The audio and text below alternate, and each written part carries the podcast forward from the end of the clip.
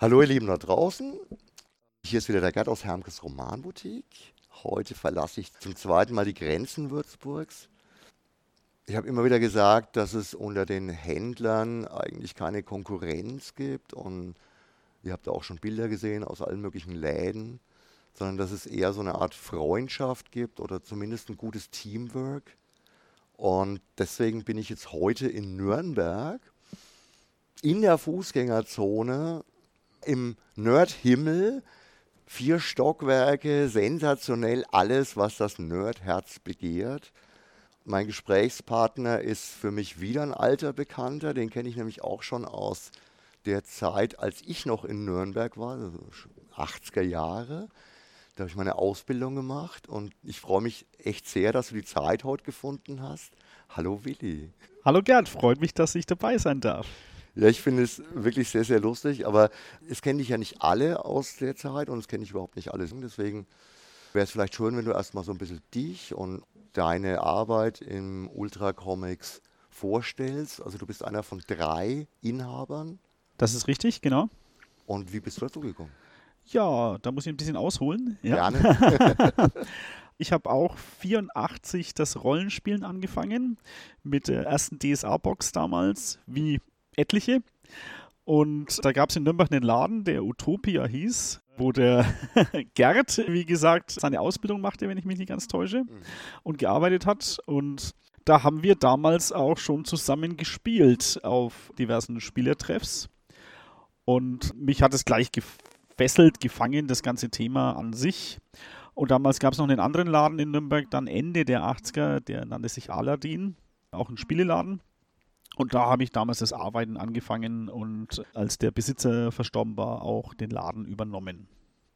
Parallel, relativ Anfang der 90er oder 90 genau, ist das Ultra Comics gegründet worden. Auch als kleiner Laden damals in Nürnberg in der Pölkheimer Straße von den Gebrüdern Trautner, der Stefan und der Uli Trautner.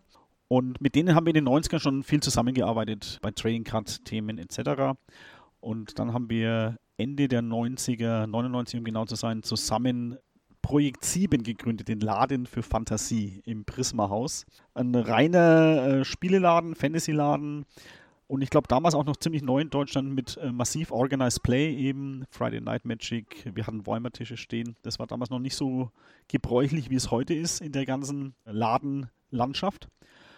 Als dann 2005 wir uns entschlossen haben, in die Fußgängerzone zu ziehen, wurden die zwei Läden, das Ultra Comics und das Projekt 7 verschmolzen und somit bin ich beim Ultra Comics gelandet und auch einer der drei geschäftsführenden Gesellschafter geworden. Und das ist jetzt tatsächlich auch schon 17 Jahre her.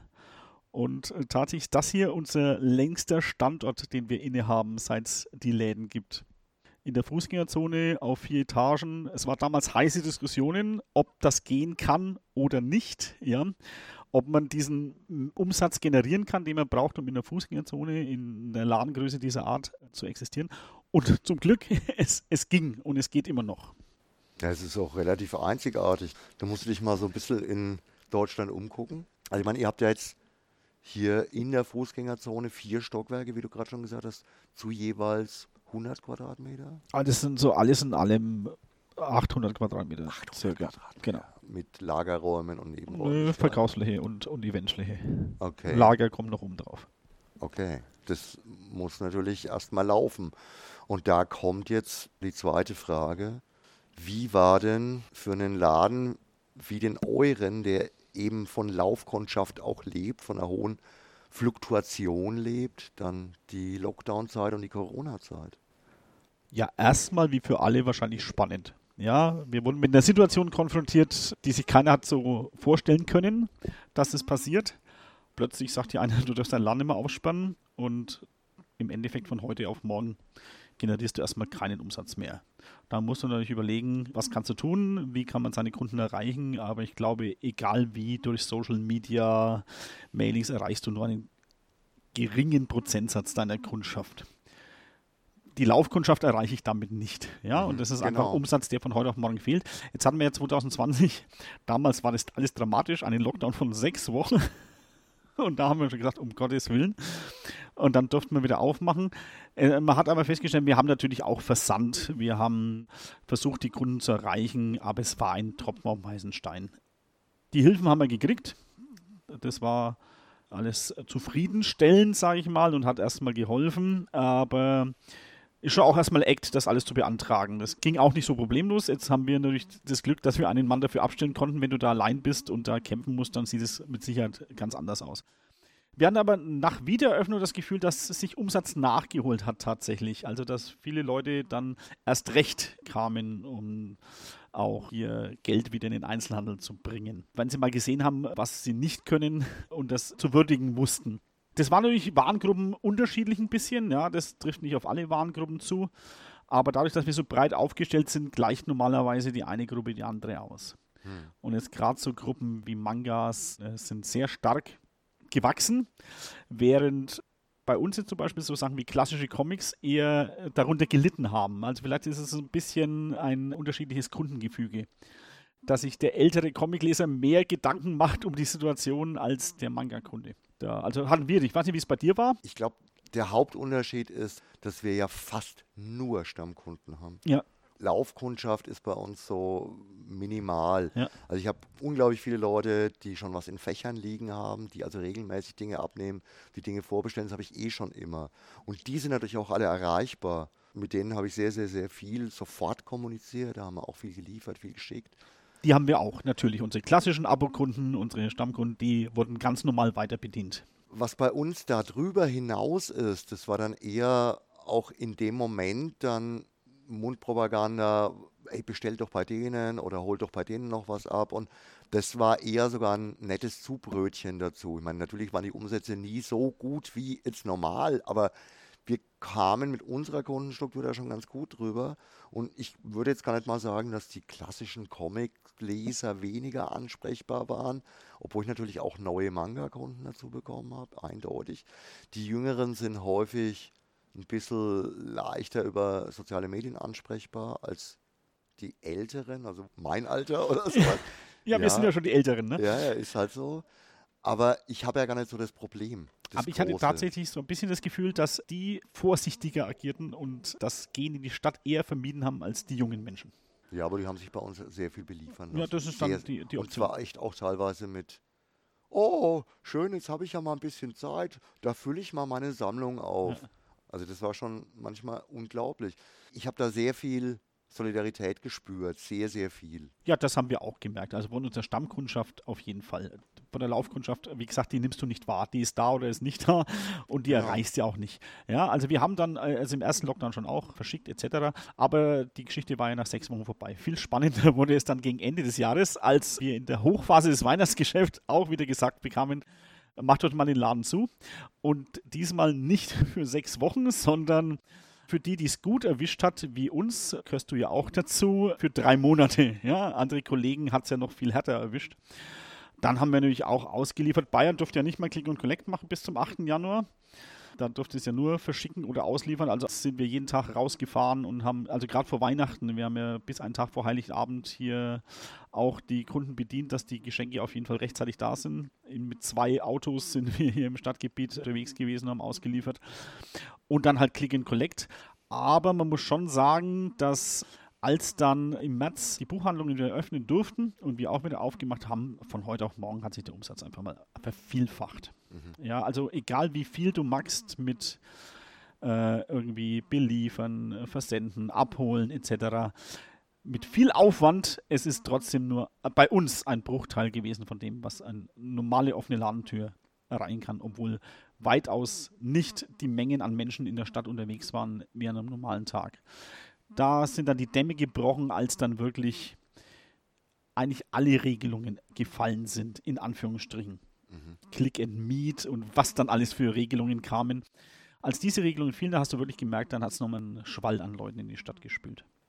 Ja, ich habe dann auch eindeutig gemerkt, nach dem hm. zweiten beziehungsweise sogar dritten Lockdown, ja. den es ja fast so halb auch noch gab, da war dann schon auch die Kauflust wieder da und die Leute hatten einfach Bock. Genau. genau das, wie du sagst, die hatten einfach Bock, diese Orte mal wieder zu frequentieren, die sie jetzt lange nicht frequentieren konnten. Ich merke jetzt, mit der extrem hohen Inzidenz und Verunsicherung trotz harmloser Omikron-Verläufe einfach so ein bisschen eine Unlust bei den Leuten, dass sie einfach wirklich keinen Bock mehr auf den ganzen Mist haben. Also die Leute wollen einfach wieder Normalität und das verstehe ich ja auch. Aber wollen wir alle. Wir können uns ja nicht malen. Ne? Also wenn sie kommt, kommt sie. Also ich, ich merke jetzt so, gut, Januar, Februar ist bei uns eh traditionell schon immer ein bisschen schwächer. Jetzt im Moment merke ich aber auch wirklich so eine, so eine Vorsicht und Unlust bei den Leuten.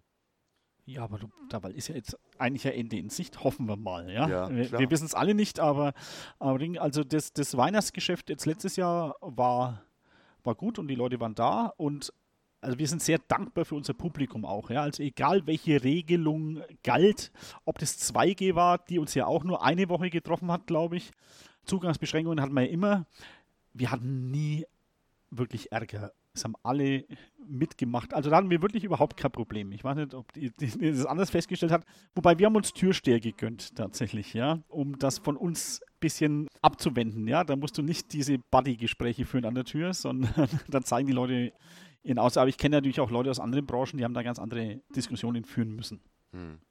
Also das haben wir, glaube ich, schon eine sehr wildliche und freundliche Kundschaft, die da nicht auf Krawall gebürstet ist. Wenn, dann sind es Ausnahmen. Ja, ja. Wenn, dann sind es ja. wirklich Ausnahmen, ja, ganz eindeutig. Und ich sage auch die ganze Zeit, der überwiegende Anteil unserer Kunden ist lieb, nett, loyal, supportive, Wahnsinn in der hm. Zeit gewesen. Gar keine Debatte auffallen tun natürlich wie immer dann so die paar Ausreißer. Das, das ist, ist, ja das, klar. was ich immer sage, was schade ist. Du erinnerst dich an das eine Arschloch mhm. und die 99 Netten, die vergisst du leider.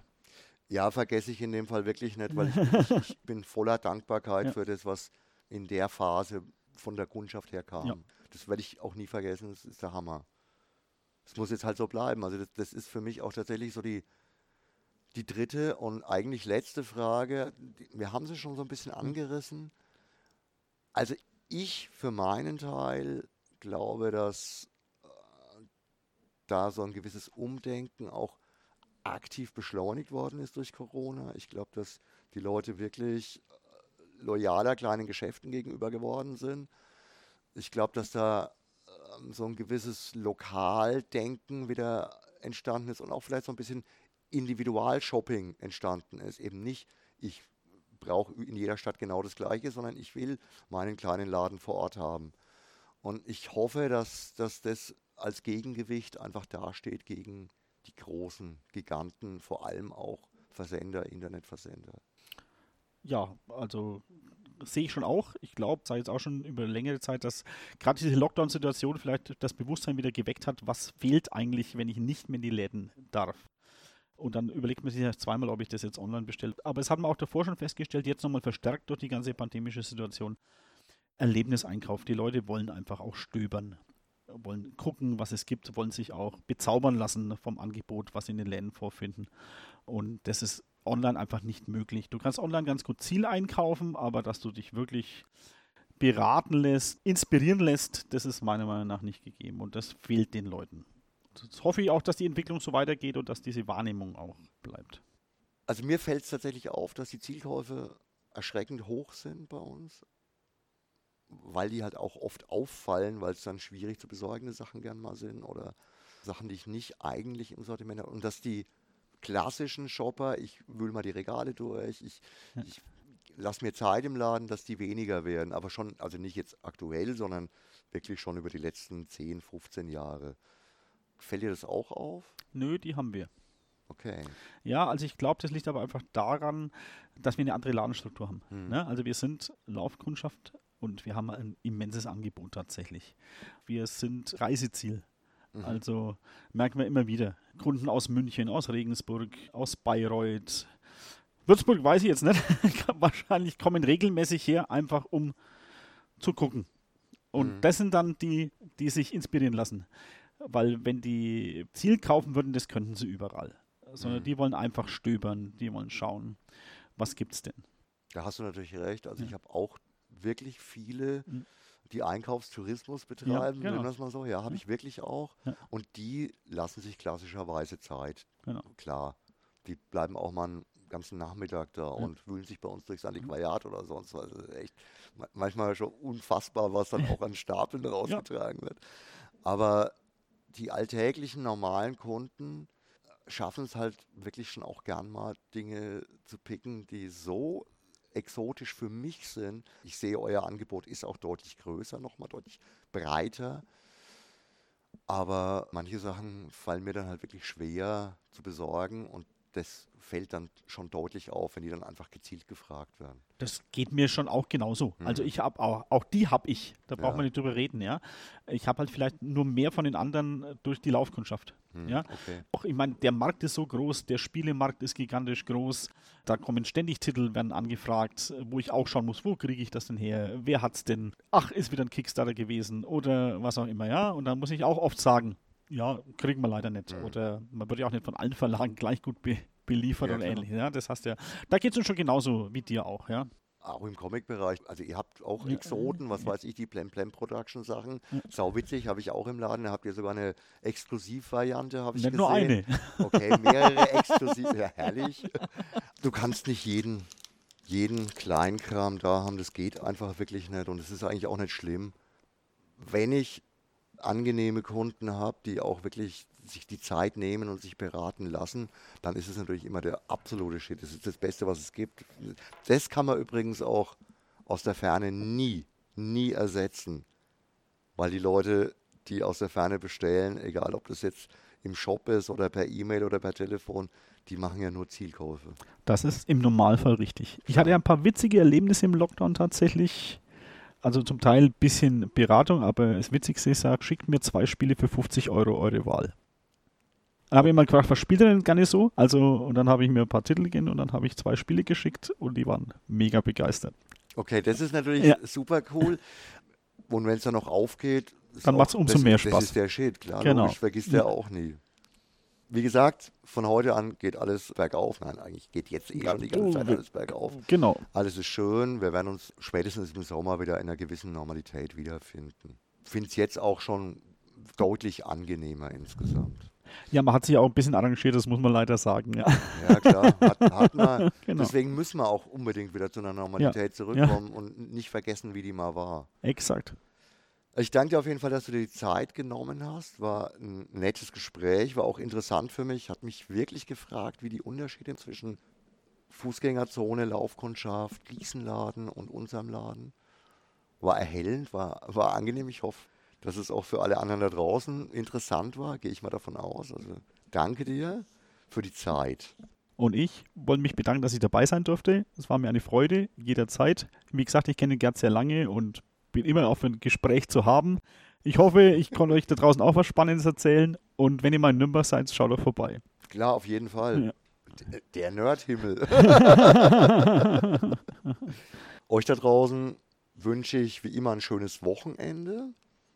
Ich hoffe, ihr hattet Spaß. Und ich sage, ciao, arrivederci, euer Gerd.